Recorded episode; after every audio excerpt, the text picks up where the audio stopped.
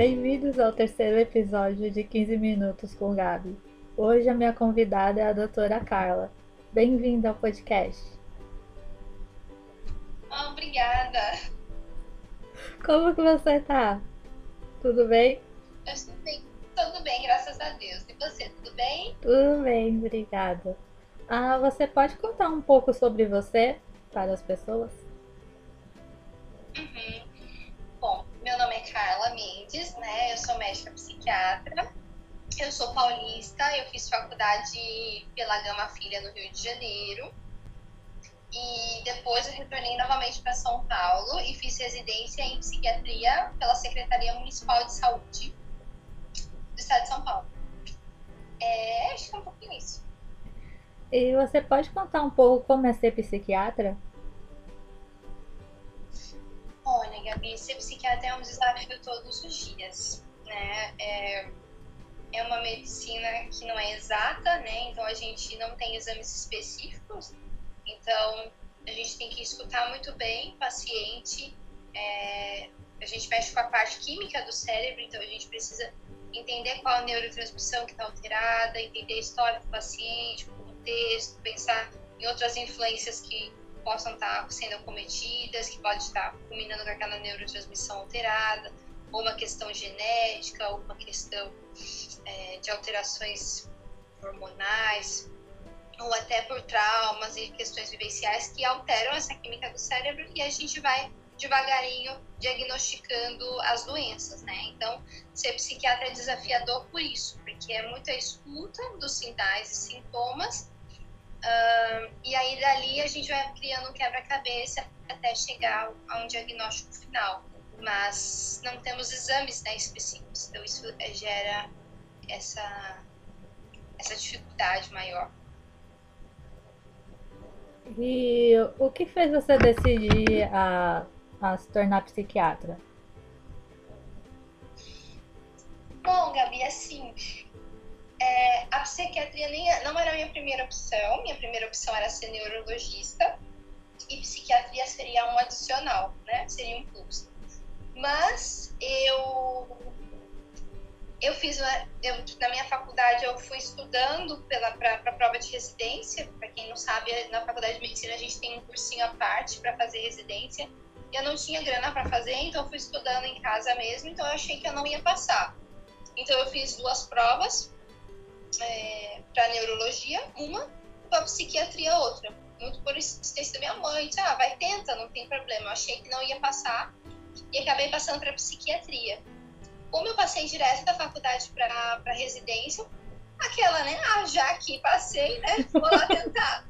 e aí, eu gostei muito, me apaixonei, me assustei um pouco no início, enfim, minha área é bem densa, mas eu fui ficando, ficando até eu gostar muito, me apaixonei e apesar de ser muito desgastante, é algo que me faz bem e eu não me vejo em outra área. Então, realmente é algo muito bacana. Hum. E você pode contar pra gente qual foi assim, o caso assim, mais fácil ou mais difícil que você teve nesse uhum. tempo? É, mais fácil nunca é, né? Assim, uhum. É sempre é um desafio, né? Mesmo casos de ansiedade leves, coisas nesse sentido, sempre é um desafio por conta do diagnóstico, para a gente saber, né? Quando a gente acha que sabe muito, a gente sempre acaba comendo alguma bola e não consegue prestar atenção em algum detalhe. Então, nunca é, nunca é fácil. O mais difícil, eu digo que é o mais, assim, o mais impactante que eu tive no caso que, hum, desse, desse período todo foi um caso de um paciente que ele era o querido da nossa enfermaria. Ele era um paciente que tinha dificuldade em, em ficar, em tomar a medicação, ele não aceitava a doença, ele tinha esquizofrenia, esquizofrenia paranoide. E, e ele não aceitava a medicação, e toda vez que ele estava em surto, ele ficava muito acelerado, cismado, né, achava que estava sendo perseguido, enfim. E como ele era muito querido, quando ele ia melhorando, ele era, é, ele era a alegria da gente, porque ele cantava viola, ele hum. tocava sertanejo.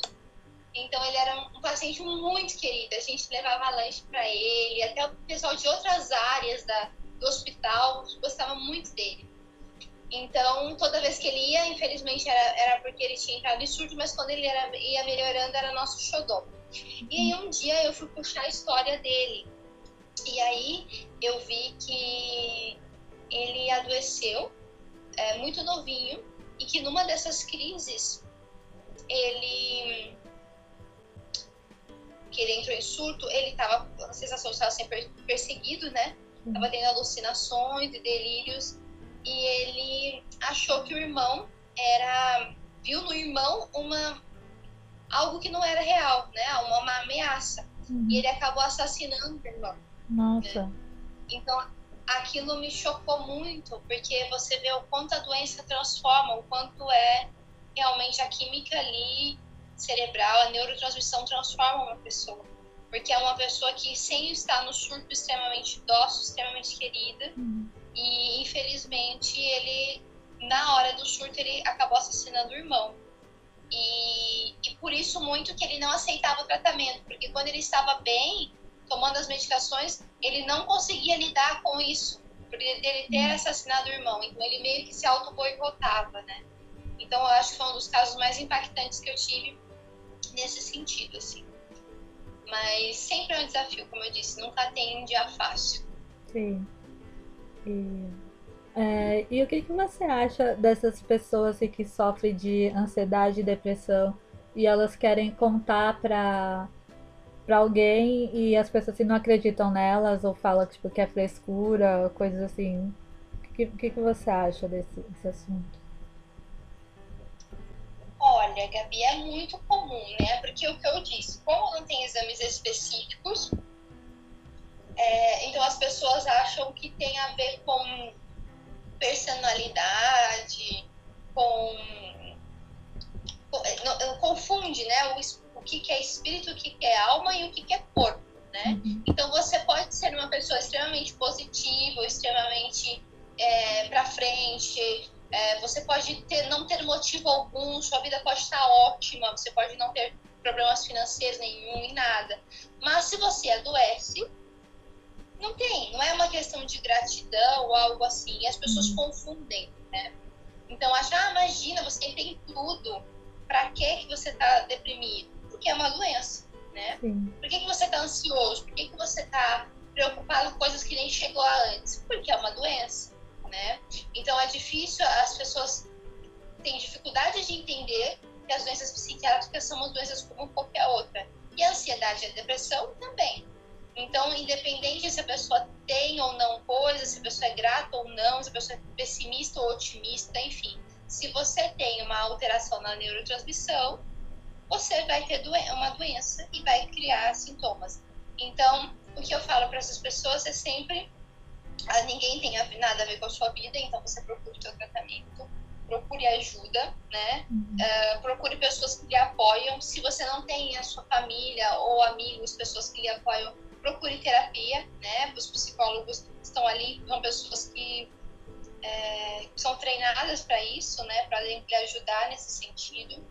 Procure ajuda psiquiátrica, né? A gente pode ajudar na parte de medicação para ajudar a, regularizar essa parte de neurotransmissão. Então, não, não, não deixe se levar pelos outros, sabe? É uma doença como qualquer outra. O que eu costumo dizer é sempre assim.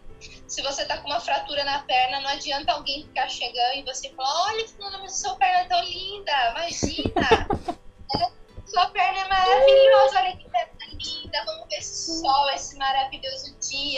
sua perna vai continuar fraturada. É a mesma coisa no deprimido e um ansioso ou Sim. um esquizofrênico ou um bipolar, mesma coisa.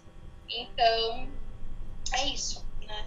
Aí, falar nisso, Gabi, eu assisti um filme da Netflix que se chama Loucura de Amor, é muito legal, eu achei muito interessante. Fica a dica também, é muito legal.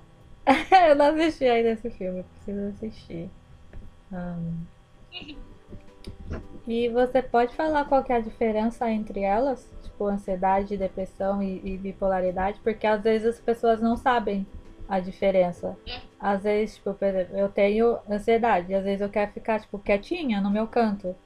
E muitas vezes as pessoas acham que eu tô deprimida, mas eu não tô deprimida, eu só tô, tipo, ansiosa e eu preciso ficar, tipo, no meu canto, para botar tipo, todos esses pensamentos que eu tenho assim, na minha cabeça, botar ele em ordem, né? Porque a qualquer momento eu posso tipo, começar a falar tipo, um monte de coisa para as pessoas que a gente não tem nada a ver também, né?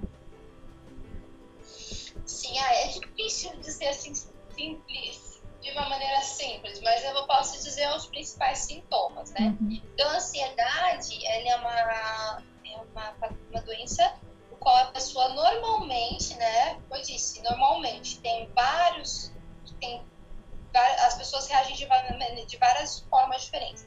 Mas normalmente a ansiedade, a pessoa tem pensamentos acelerados, preocupações excessivas, uh, coisas que nem chegaram já está antecipando, tem sintomas físicos, né? Então, quando está muito ansioso, pode dar coração acelerar, enjoo, tontura, sensação de desmaio, dormência, é, sensação de falta de ar, tremor.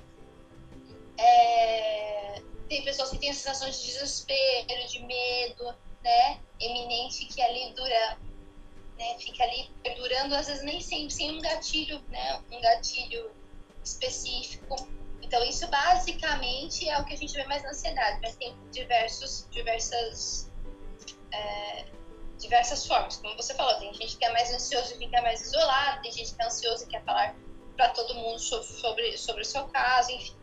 De, a depressão, a depressão é mais difícil do que a ansiedade para dizer sucintamente. Por quê? Porque a depressão tem a depressão bipolar, a depressão é, simples, que a gente fala unipolar, tem a depressão ansiosa. Então, basicamente, é, o deprimido é aquela pessoa que normalmente, a depressão mais clássica, assim, ela tem uma desmotivação, perda de energia, coisas que gostava de fazer já não gosta mais, uhum. altera o sono, ou dorme pouco ou dorme muito, altera a alimentação, ou come pouco ou come muito.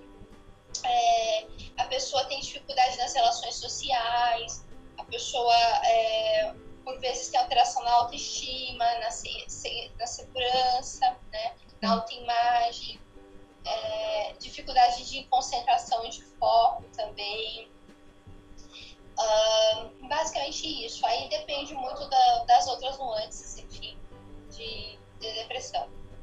E a bipolaridade, Gabi, é bem complexo de dizer, porque todo mundo fala assim, ah, fulano é bipolar, porque muda de humor, uhum, né? Sim. Mas não é assim tão simples, não. Tanto é que esse, esse filme que eu tô falando, Loucura de Amor, a menina é bipolar, assim, a principal. E é bem legal que ela fala.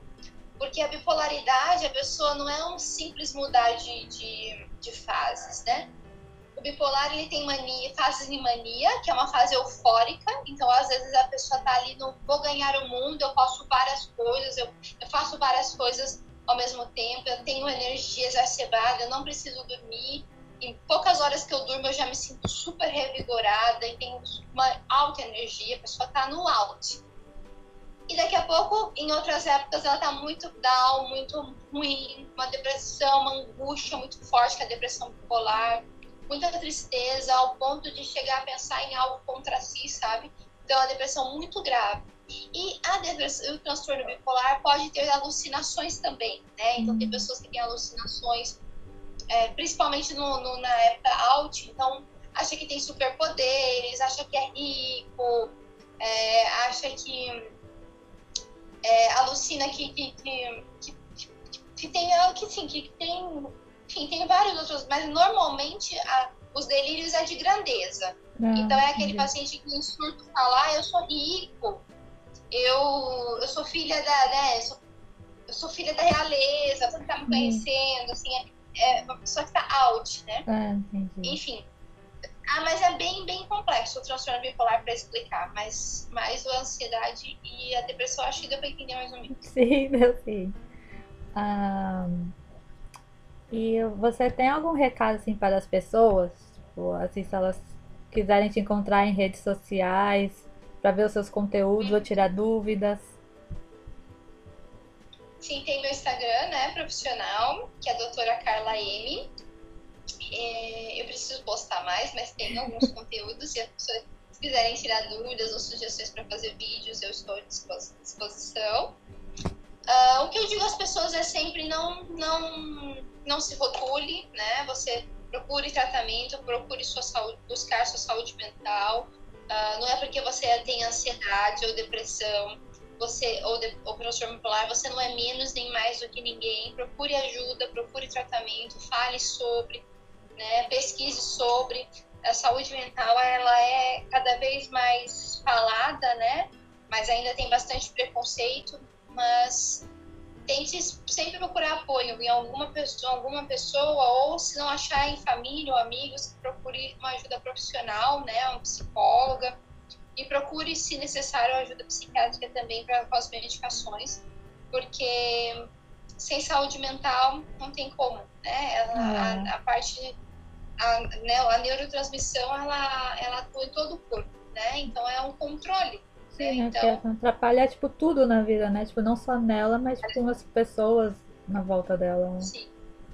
Se você não está bem, né? O que você falou, se você não está bem, você não consegue estar bem com o próximo, você não consegue curtir as coisas, as suas conquistas, você não consegue eh, realizar outra, outras atividades ou, ou, ou, outras conquistas, os seus sonhos ficam de lado, então é necessário, né? Fora os sintomas físicos, né, que são horríveis. Então, Sim. procure ajuda. Ok. Sim. Muito obrigada por ter arrumado um tempo de poder falar comigo e passar todas essas informações. Foi muito bom. Ai, Gabi, obrigada. Eu que agradeço. O carinho imenso que eu tenho por você, né? Nós somos amigas desde a oitava série, uma das minhas melhores amigas. E eu tô muito feliz de ver teu progresso e a tua, a tua trajetória. Eu que agradeço. Muito obrigada. E tchau, tchau. E esse foi mais um episódio de 15 minutos com Gabi, com a participação de uma das minhas melhores amigas, a doutora Carla. Espero que vocês tenham gostado.